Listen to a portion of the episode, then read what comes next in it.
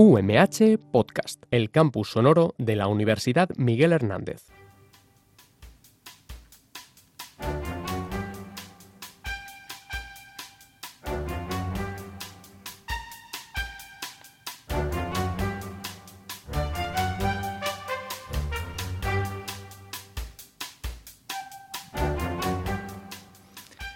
Bienvenidos a una nueva edición de Charlas en la Xarxa de Salud Mental de la Alacantí. Les habla Tomás J. Cantó desde los estudios de Radio UMH en San Juan. Pueden escucharnos cada dos miércoles en la radio y siempre que quieran en los podcasts asociados.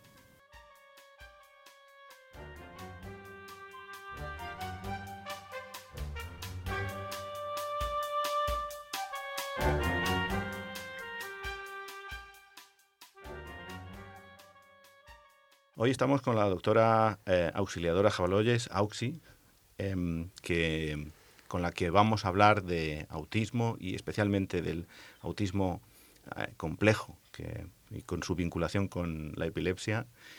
Em, Auxi es eh, psiquiatra infantil, probablemente es de las pocas personas en España que realmente tiene este título, porque como sabéis, y si no lo sabéis lo digo yo, en España es de las pocas eh, de los pocos países de, de, toda la Europa que carece de esta especialidad. ¿Cómo te llega a ti esto de hacerte psiquiatra y, especialmente psiquiatra infantil?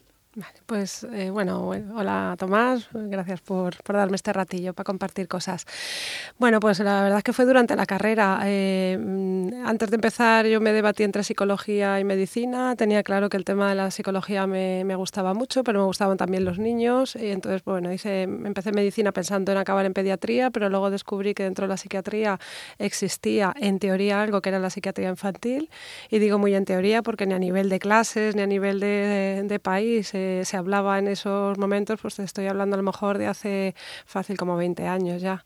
Entonces, pues bueno, investigando, descubrí que había países en Europa donde sí que tenían la especialidad ya aprobada y donde te podías formar. Y bueno, trabajé ese verano como pude para sacar algo de dinero de médico en campamentos, que fue una experiencia, la verdad que muy, muy divertida, muy interesante. Y me marché a Inglaterra, estuve dos meses enterándome un poquito cómo funcionaba el sistema y enseguida entré en una rotación de allí que supusieron pues, los siguientes ocho años de mi vida, en los que cada seis meses iba rotando por un servicio diferente. Primero hice tres años de psiquiatría de adultos, luego te examinas, porque los exámenes allí en lugar de en la entrada son durante la especialidad, y luego ya los últimos cuatro años y medio, cinco años fueron de psiquiatría infantil.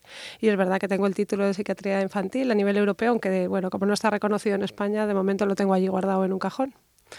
Pero eh, como mínimo sí al regresar de Inglaterra si te convalidan como psiquiatra. Sí, eso sí, ahí no tuve ningún problema y bueno, lo que queda es la otra parte. Pero bueno, me quedo con la experiencia, que la verdad es que tener la oportunidad de rotar por un sistema ya que lleva muchos años formando, de haber podido asomarme a tantas eh, especialidades diferentes, porque allí lo tienen como muy organizado, entonces puedes hacer eso, psiquiatría de la discapacidad, psiquiatría del niño, psiquiatría del adolescente diferente, comunitaria, alcohol y drogas. Y bueno, pues es un sistema que te enriquece mucho, te ayuda mucho a entender la psiquiatría de un abanico como más amplio. Bueno, en España llevamos eh, décadas buscando que se autorice eh, esta especialidad. Yo creo que, bueno, antes de que acabe este siglo, Estamos más eh, lo, lo, tendremos. Sí.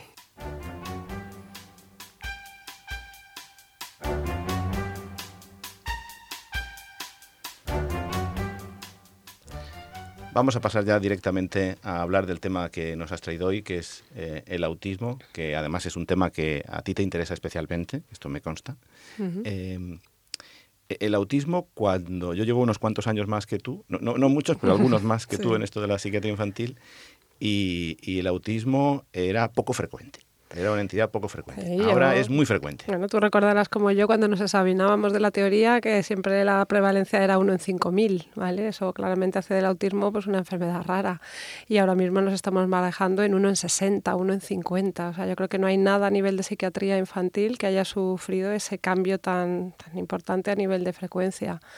Entonces, pues eso es verdad que hay que reinventarse, hay que recolocarse en el mundo del autismo y hay que entender que el autismo no es para nada lo que estudiábamos o lo que pensábamos, ¿no? De esos niños con una severidad a nivel de síntomas muy grave, de una discapacidad intelectual acompañante y de una vida, pues eso, de, educación especial, de centros ocupacionales, ¿no? El autismo ahora es mucho de personas muy funcionales, con capacidades intelectuales, a veces en la normalidad o incluso por encima, pero que comparten con, con el otro extremo esas dificultades en el mundo social, en la parte comunicativa, en la flexibilidad cognitiva y sobre todo esa variable nueva que se incorporó en las últimas clasificaciones de la percepción tan especial que tienen del mundo sensorial, ¿no? de cómo perciben los ruidos, los olores, el tacto ¿no? y cómo supone una limitación para ellos en muchísimas esferas. En ese extremo eh, cercano a la funcionalidad, eh, se ha hecho famosos algunos personajes en, televisión, ¿no? comenzando desde The Big Bang Theory con Sheldon, pero luego también han salido otras series como Atípico o The New Doc, ¿no? The, Good Doctor, Que, es una versión de una serie eh, coreana. Eh, la cuestión es que yo creo que está muy bien ¿no? que la gente sepamos y respetemos estas historias, estas historias, estas realidades. realidades. Mm. Pero en psiquiatría también ha sido frecuente un fenómeno que es el fenómeno del péndulo. ¿no? Hubo un tiempo en, el que eh, bueno, pues todo trastorno afectivo era un trastorno bipolar, luego lo que sí el trastorno límite de personalidad, ¿Tú crees que con esto del autismo también habrá un, eh, estamos en un fenómeno un poco de péndulo y que falta que se equilibre? ¿Estamos en un extremo y estábamos en el otro? Bueno, yo, a ver, ojalá, ¿no? Pero yo creo que lo que los estudios nos van enseñando, sobre todo los estudios que tienen como una base como muy genética, muy biológica, es que hay grupos poblacionales donde claramente eh, se agrupa la, la, prevalencia todavía más alta, por ejemplo, los grandes prematuros, eh, las inseminaciones in vitro, los sobre todo los papás de edades ya más mayores que, tienen niños, entonces claramente hay un componente biológico que hace que las tasas en estos niños pues sean a veces por 4 por 5 las de la población general. Entonces yo creo que lo que estamos es o bien variando ciertas cosas en cómo actuamos o en cómo somos genéticamente, que lo que está haciendo es eh, que las cifras de prevalencia aumenten, o bien estamos exponiéndonos eh, a cosas que antes no nos exponíamos que un poco explicarían ese aumento. ¿no? Y es verdad que hay un grupo que antes estaba ahí, no se diagnosticaba y que ahora cada vez miramos más con lupa y entonces estamos siendo capaces de detectar casos que antes a lo mejor estaban más en un cajón desastre o eran TDAHs, porque es verdad que comparten algunos síntomas o bueno, pues o fóbicos sociales y yo creo que ahora pues somos más capaces de ver ese espectro como mucho más amplio y de poderlos ubicar donde toca y de poderles ayudar luego de una manera más específica. Claro, en, aquellos eh, sitios, aquellas eh, sociedades en las que la, eh, el trabajo de, muchos profesionales es conjunto, eh, esto está resultando más difícil. Te lo digo porque, claro, había algunos casos que antes veían los pediatras, porque los veían efectivamente desde esa prematuridad u otros eh, factores, otros que veíamos en psiquiatría. y, y, de hecho aquí en nuestro en nuestra cultura o nuestro ambiente a veces es la duda de esto de quién es, ¿no? Un poco es tuyo, es mío, eh, mm. eh, ¿de quién es esto? Sí, a ver, yo creo que empezamos desde el principio con, con, que todavía queda mucho trabajo a nivel de pediatría, atención primaria. Yo sé, muchas veces le cuesta ese mensaje de ya hablará o de aquí no pasa nada o es muy pequeño, que yo entiendo pues que se hace con toda la buena intención del mundo, pues hace que todavía esos primeros diagnósticos se retrasen. Ellos esperan, los dejan allí y luego es verdad que cuando se activa la petición de ayuda, pues aunque mm, se avanza mucho a la hora de tener un poco un camino más claro y un protocolo de actuación. A veces están a caballo entre la neuropediatría y la psiquiatría infantil. Para los padres a veces, yo creo que erróneamente, pues piensan que es como más normalizador llevar al niño al neuropediatra que llevarle al psiquiatra, porque entonces como que se hacen la idea de que tenga o no tenga autismo es una enfermedad mental. Tenemos más estigma. Exactamente. Todavía nos cuesta mucho que entiendan que es una disciplina más y que el objetivo es ayudar. Entonces, bueno, es verdad que el autismo es un trastorno de neurodesarrollo, pero eh, tiene mucho más que aportar el psiquiatra infantil y el psicólogo psicólogo infantil, tanto en la detección como en el diagnóstico y a la hora un poco de la intervención, que bueno, pues el neuropediatra que es verdad que tiene un papel importante en el despistaje orgánico y en un poco descartar que no haya nada asociado a ese autismo que, que estamos evaluando, pero bueno, yo creo que tiene la familia que entender que es salud mental el sitio para ellos. Em, entonces, em, una vez hecho el diagnóstico, que de eso no vamos a hablar hoy, aunque mm. daría para todo un programa, sí, efectivamente. Eh, em, el paso de los años, con la ayuda desde educación, de psiquiatría, eh, de psicología, mm. Suele ir yendo más o menos bien, con una aceptación de la, de la realidad, y llega la adolescencia. La adolescencia que mayoritariamente no es problemática, en el mundo en general. O, eh, sí, a veces sí. Bueno, los estudios dicen que, mayoritariamente la adolescencia no es problemática, mm. aunque los casos más llamativos, evidentemente. son los que nos llegan. Son los que, y los que salen luego en las películas y en las mm. novelas. Eh, cuando llega la adolescencia, en el autismo también hay un subgrupo que se complica un poco. Sí, la verdad es que es el, momento de crisis a nivel de, peticiones de intervenciones de salud mental, es en ese pico adolescente y la verdad es que es muy difícil, como ellos eh, no tienen casi nunca la capacidad de verbalizar qué, notan, qué sienten, qué pasan, pues un poco la tarea nuestra es casi de investigador, ¿no? un poco de detective, desde lo más básico de hay algo físico que le está molestando, pues eso, a veces están como una caries en una muela, como cualquier pequeño dolor que ellos puedan percibirlo como muy intensa y que sea la razón suficiente para que hayan crisis de agitación. A veces no es nada físico y tiene que ver pues con una etapa de más hormonas y de esa parte sexual que ellos no saben canalizar y que al no descargar toda esa tensión sexual también produce más agitación y otras veces pues sí debuta otra enfermedad psiquiátrica porque sabemos que la comorbilidad que es un poco ese segundo diagnóstico que acompaña muchas veces a un diagnóstico primario pues las tasas de un segundo diagnóstico en el TEA son muy elevadas, se habla pues entre el 55, el 70, 75%, o sea que eso significa pues que prácticamente pues uno de cada dos o casi los dos cuando llegan a la consulta en esa etapa, además del diagnóstico TEA, vamos a tener que buscar y encontrar qué otra cosa a nivel de salud mental o a veces de neurología está ocurriendo, ¿no? Y que nos puede explicar el porqué de ese deterioro. Estos casos que se complican eh, son más frecuentes en, en algunos eh, subgrupos. ¿no? Ahora en la clasificación que tenemos ahora del autismo hablamos pues del desarrollo mayor o menor de la inteligencia, también del desarrollo mayor o menor del lenguaje. Eh, y, también tenemos una clasificación en grados en función de la necesidad de apoyo que tiene estos casos más complejos se agrupan en eh, la influencia de estos factores. Sí, a ver, mm, yo creo que para la experiencia clínica, a diferencia de lo que a lo mejor podemos pensar, los de nivel 3, que son pues los más graves a nivel de más discapacidad eh, intelectual, menos lenguaje, pues no son los que más frecuentemente entran en estos cuadros de, tanta alteración, son probablemente los niveles intermedios, el nivel 2. Y también es verdad que no es desdeñable el hablar de los de nivel 1, que, que probablemente no sea tan llamativo el deterioro conductual como los de nivel 2, pero los de nivel 1, que son chavales que están en un instituto ordinario, sacándose de la ESO, incluso el bachiller, pues que el, estrés, la ansiedad, eh, la parte social, los desengaños amorosos, cualquier eh, enfermedad mental de las que llamamos común, porque es verdad que son frecuentes en cualquier adolescente en esa etapa, produce un impacto mucho más grave en la conducta de ellos, ¿no? Y nos lleva muchas veces a que aparezcan esa sensación de caso complejo grave que no sabemos cómo actuar ese mayor impacto significa que el TEA se vuelve más grave, que, que deja secuela. A ver, en principio no debería ser así, ¿no? De hecho, el TEA es un trastorno del neurodesarrollo, pero lo que sabemos es que la experiencia, el exponerles a situaciones eh, de manera entrenada, guiada, desde la infancia, lo que va haciendo es que esas dificultades en las áreas de comunicación, de relación, de lenguaje vayan mejorando. Entonces, yo creo que no es tanto que el TEA eh, se deteriore, que haya una regresión en la sintomatología TEA, pero que sí que, por ejemplo, la ansiedad unido a esa, a esa parte de hipersensibilidad sensorial o de rigidez cognitiva si produce como un de, efecto de aumentar todo, ¿no? Entonces es verdad que sensorialmente se vuelven mucho más agudos cuando están nerviosos, mucho más inquieto, aumentan las estereotipias, entonces ves algo temporal, no es que hemos perdido, eh, pero sí que es verdad que lo que vemos de fuera es que la sintomatología TEA es mucho más evidente. En ese momento, em, claro, aparecen también quizá las conductas obsesivas se vuelven más intensas. Sí, el, autista utiliza la conducta obsesiva como una manera de, reproducir conductas eh, controladas y repetitivas que controla él completamente, que están totalmente ajenas de cualquier interferencia externa y que es lo que de alguna manera le produce la sensación de control y tranquilidad. ¿no? Ellos tienen un cerebro muy físico y es el mundo físico el que ellos controlan, el que pueden reproducir una y otra vez. Sin embargo, todo lo que no es el mundo físico, pues eso, una mirada, un gesto, una palabra con un tono, otro tono, una palabra que en un contexto significa una cosa significa otra, eso para ellos es una fuente de estrés continua.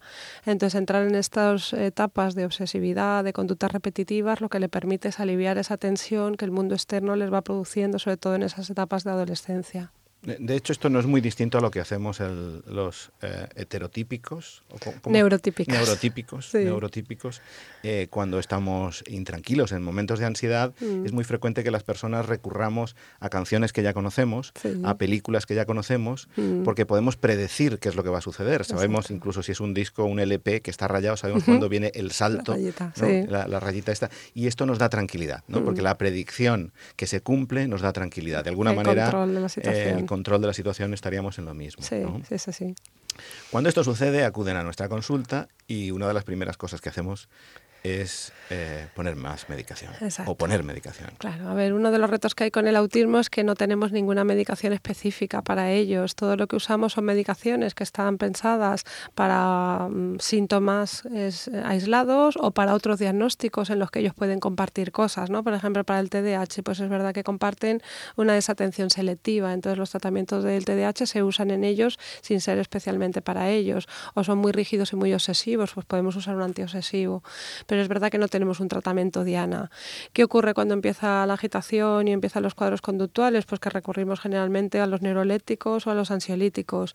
Los neurolépticos tienen una parte de efectos secundarios muy potentes y ellos son muy vulnerables a eso, además no nos los van a poder decir. Entonces, normalmente lo que acaba pasando es que ponemos más medicación porque no está mejor, ponemos más todavía porque siguen sin estar mejor y nos acabamos atrapando en una dinámica de cuanto más a veces es mucho peor. Pero como no les ves bien y tampoco tienes muchas otras opciones, a veces a nivel de la consulta, pues eso sigue recurriendo siempre a lo mismo.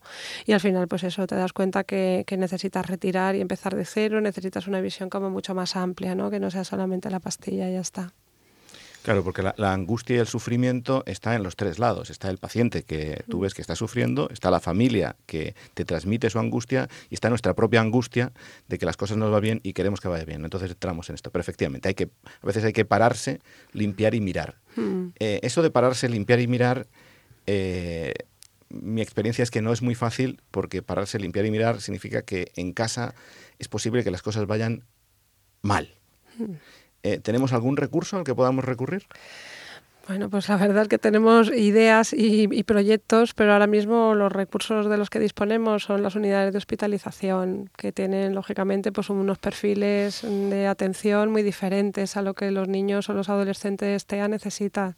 Es verdad que en algunos momentos recurrimos a ellos cuando la situación está claramente desbordada, cuando necesitamos hacer una observación fuera del contexto familiar, por tener claro qué parte puede estar la familia contaminando o no, porque necesitamos eh, poner tratamientos a dos que no lo estamos consiguiendo a nivel externo, pero bueno, es verdad que es muy complicado y el personal, tanto de la de infanto juvenil como la de adultos, pues eh, pone todos los recursos que puede para ayudar, pero suelen ser ingresos muy cortos, donde la parte terapéutica del manejo, de la intervención, como es tan específica, pues no se puede poner en marcha, ¿no? Entonces, pues bueno, como esa parte de observación, hacer alguna prueba complementaria o ajustar el tratamiento, sí pueden ser, pues eso, un recurso en el que nos podamos apoyar, pero no es lo ideal. Lo ideal sería tener algo más específico. ¿Cómo qué?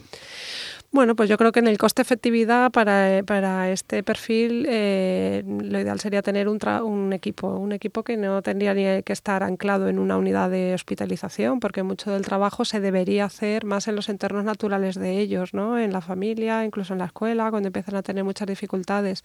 Entonces la idea sería pues, que hubiera un profesional de la psicología que supiera mucho de manejo de TEA y de actuación con los papás y que fuera un poco pues, ese enlace casi diario de poder supervisar, dar pautas, acudir a casa y bueno, un psiquiatra que tenga ese interés o esa formación en TEA y, en momentos puntuales si hay que recurrir a un ingreso, pues tener preparado algún sitio que a lo mejor ni siquiera tiene que estar en una planta de psiquiatría, que puede estar cercano a la pediatría o puede estar cercano a un entorno de hospitalización normalizado donde sí se pueda poner en marcha pues eso, una habitación con unas condiciones específicas, con un material específico que les ayude a ellos a ubicarse y que nos permita recoger toda la información que necesitamos y probablemente muy en contacto también con la neurología, ¿no? porque muchas veces entra la parte de tener que evaluar a nivel neurológico qué, qué otras cosas pueden haber que pueden estar también repercutiendo en la conducta de estos chicos.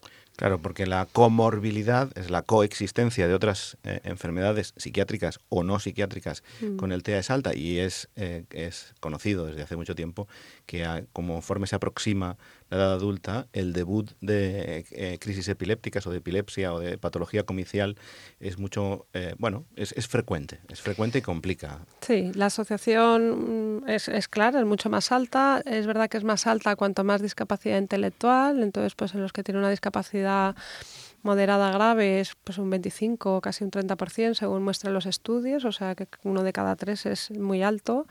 Si hay una discapacidad más leve, pues entre el 8 y el 10%, pero aún así siguen siendo eh, cifras de prevalencia altas que, bueno, pues yo creo que como poco nos tienen que hacer reconsiderar en qué momento, de qué forma esa parte neurológica tiene que estar presente en algunos o en bastantes eh, niños y adolescentes con TEA.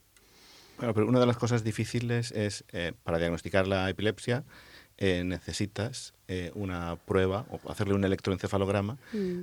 hacer un electroencefalograma a un chaval que está en estas condiciones no es fácil.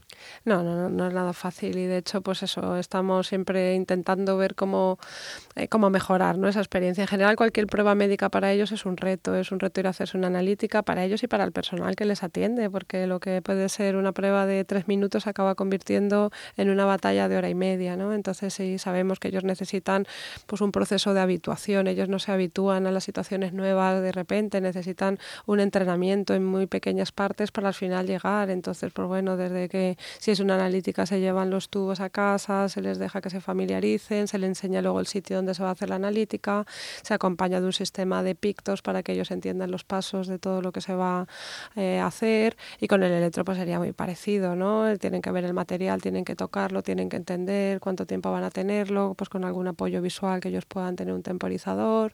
Y un poco pues eso, cuanto más se entiendan, más fácil es que colaboren, porque es verdad que la mayoría de ellos es imposible. Tienes que al final intentar asumir un diagnóstico o dar por bueno un diagnóstico sin tener esa parte de, confirmación médica que el electro es verdad que no siempre la aporta, pero muchas veces sí, ¿no? Pero es verdad que hay veces que nos vemos en bastantes situaciones donde un electro de forma aislada no normal, normal no nos descarta epilepsia porque el cerebro puede estar descargando en algunos momentos del día y en otros no.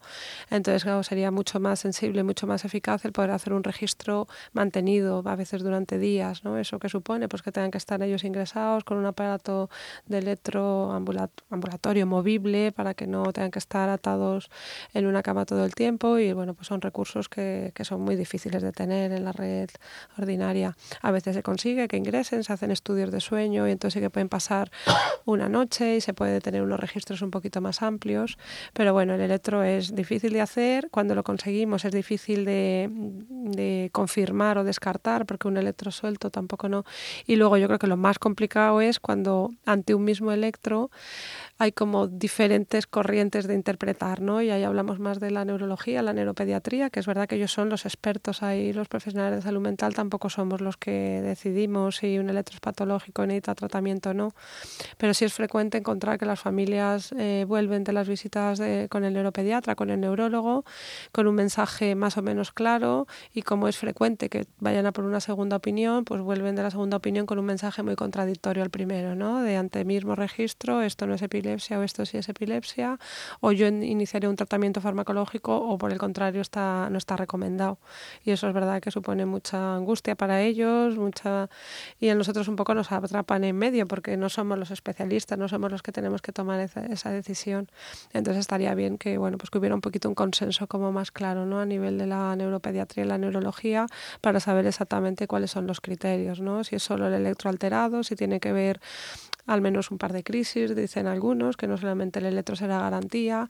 En el, en el contexto del TEA, sí, la gravedad de la conducta ya un poco hace que te saltes esas, esos requerimientos y directamente ya vayas al tratamiento. Entonces yo creo que ahí sí que estaría bien que se organizara un poquito mejor por el bienestar de las familias y para el nuestro. Absolutamente. Esto es lo que hizo hace años, mm. que en psiquiatría eh, hubiera esta corriente de crear criterios ¿no? para uniformizar, porque uno de los grandes...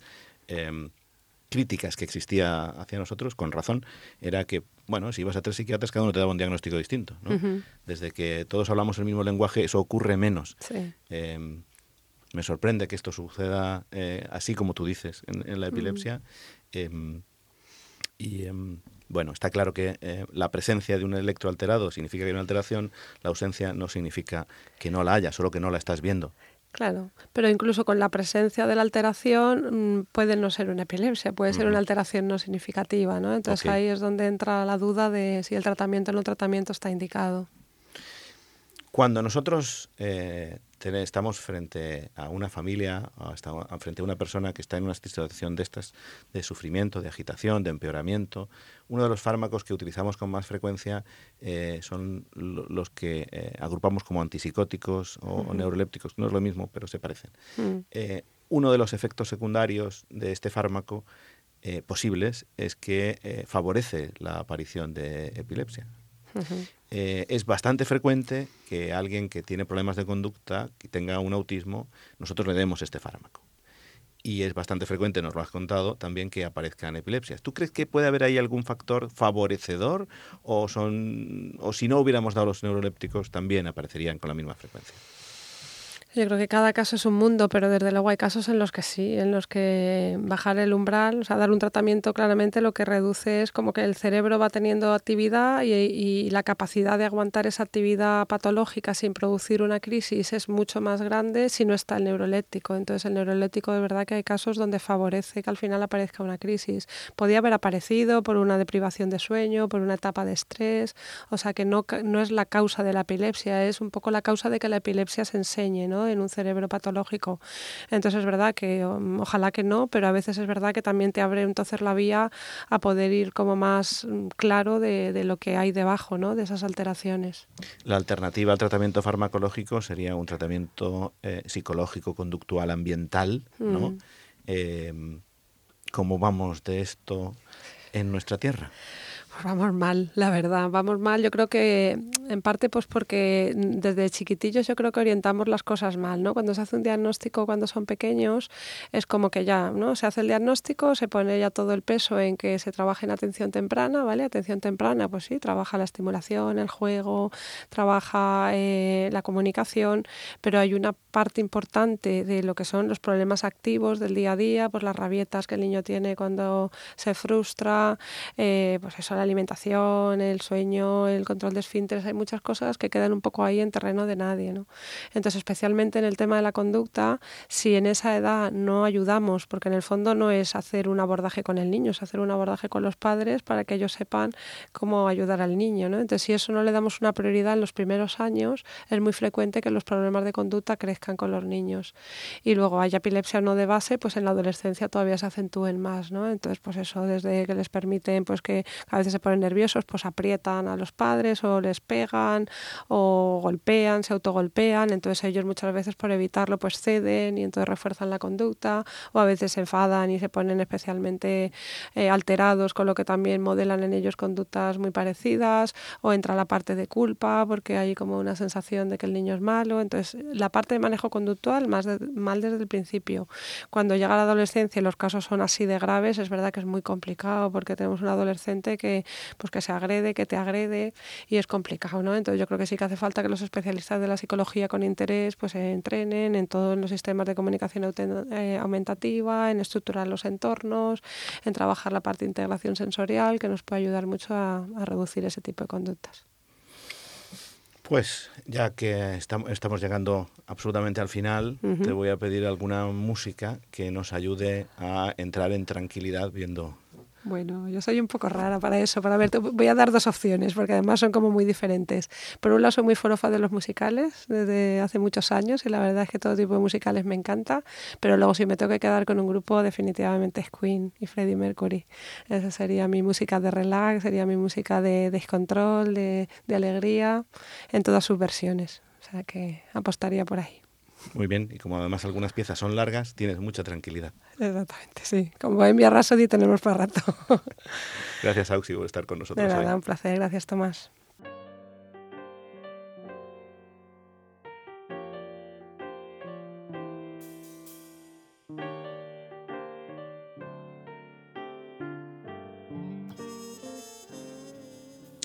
Hasta aquí nuestro programa de hoy de charlas en la Xarxa de Salud Mental de la Alacantí.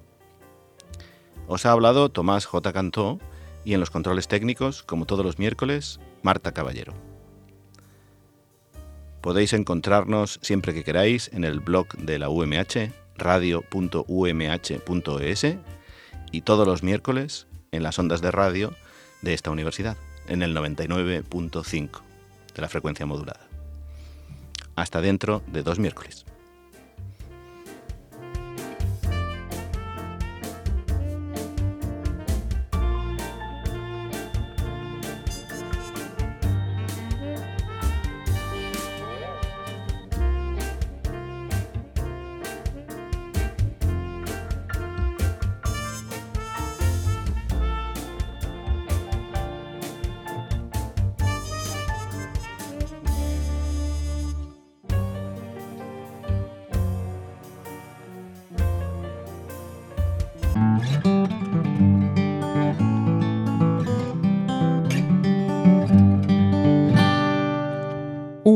Podcast, el campus sonoro de la Universidad Miguel Hernández.